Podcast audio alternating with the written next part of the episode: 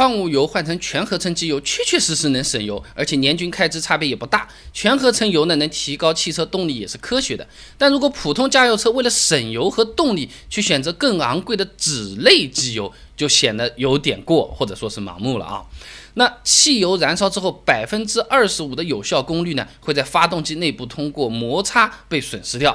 而机油最大的作用呢，就是润滑并减少这个磨损。所以说，机油的参数能直接影响汽车的油耗的。那相同型号的机油，全合成各类参数几乎都比矿物油要好。粘度来说，数字越高，那么粘度受温度的影响也就越小，而且它的综合流动性也相对就越好。矿物油的粘度指数呢，一般在一百二十以上，全合成的粘度指数呢，大多是一百四十以上。你比如说美孚旗下的机油，官网上面看一看，同标号的五 W 三十美孚一号全合成机油，比美孚速霸的矿物油粘度指数要高十五。那全合成在各种温度下的流动性更好，相对来说呢，也可以达到更省油的效果啊。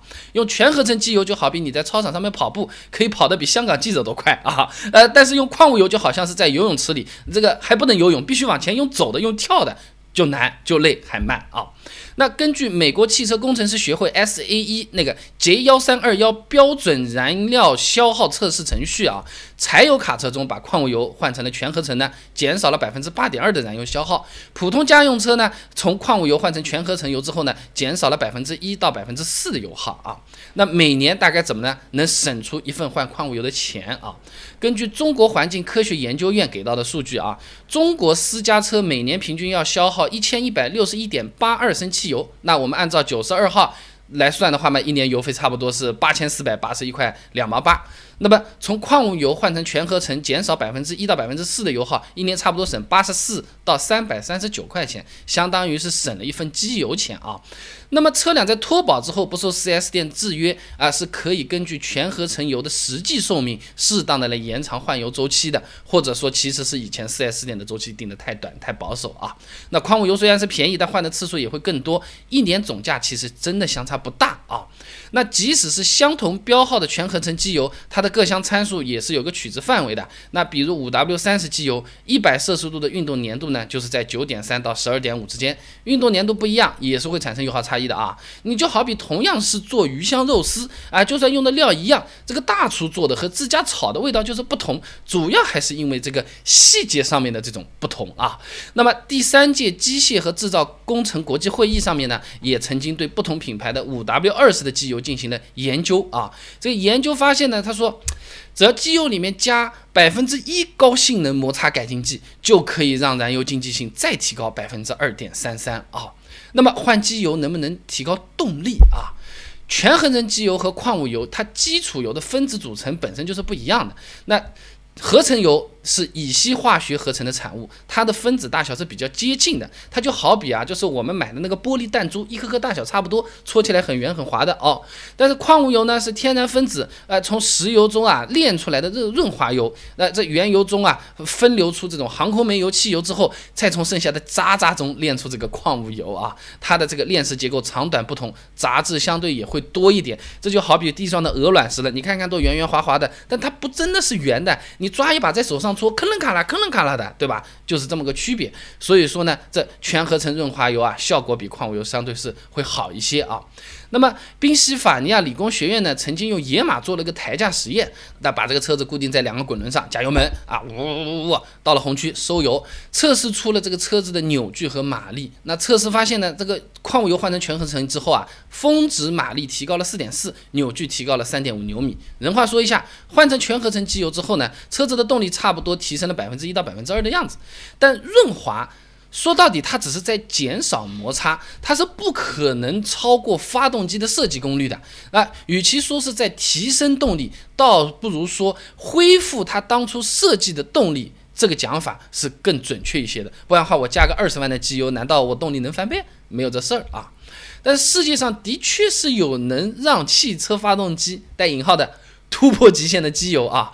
你按照赛车机油制造商啊杰普特的说法，传统机油中的这个添加剂呢，它会和发动机里的铁反应，形成一层金属分子保护层，那减少磨损和摩擦带来的能量损失啊。你比如硫和磷添加剂与铁反应会产生硫化铁和磷化铁，但这类添加剂呢，只能减少磨损，但是不能减少能量损失。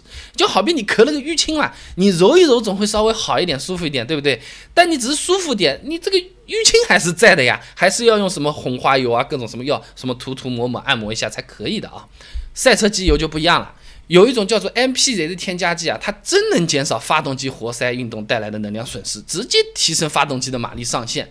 哎，佛罗里达。州立大学在试验台上面呢，用雪佛兰发动机做了个实验。他说，带 MPZ 添加剂的发动机动力参数真正能够提升百分之二，超过设计的那个极限值的预期，实现真正的动力提升，而不是我前面讲的那个恢复动力了。那这个添加剂也不是没有缺点的，对吧？它的生产使用过程呢不太环保的，所以除了赛事以外，日常使用相对会比较少。按照这个趋势，以后赛事估计也没得用啊。动力好的机油其实也不是最好的机油，市面上卖的比较贵的嘛，叫做酯类机油。最早呢是在航空涡轮发动机上面用的，它本身的这个粘度指数、低温流动性这些属性啊，都比传统机油是要好。水桶啊，工作温度范围更广，润滑性能也更好嘛，也能恢复更多的这些动力。但是啊，这个机油水溶性差啊，人话讲呢，就是遇到水呢，比普通机油更容易变质，更容易坏。酯类机油虽然是好，但其实它就是个举重冠军，爆发力是好的，嗯。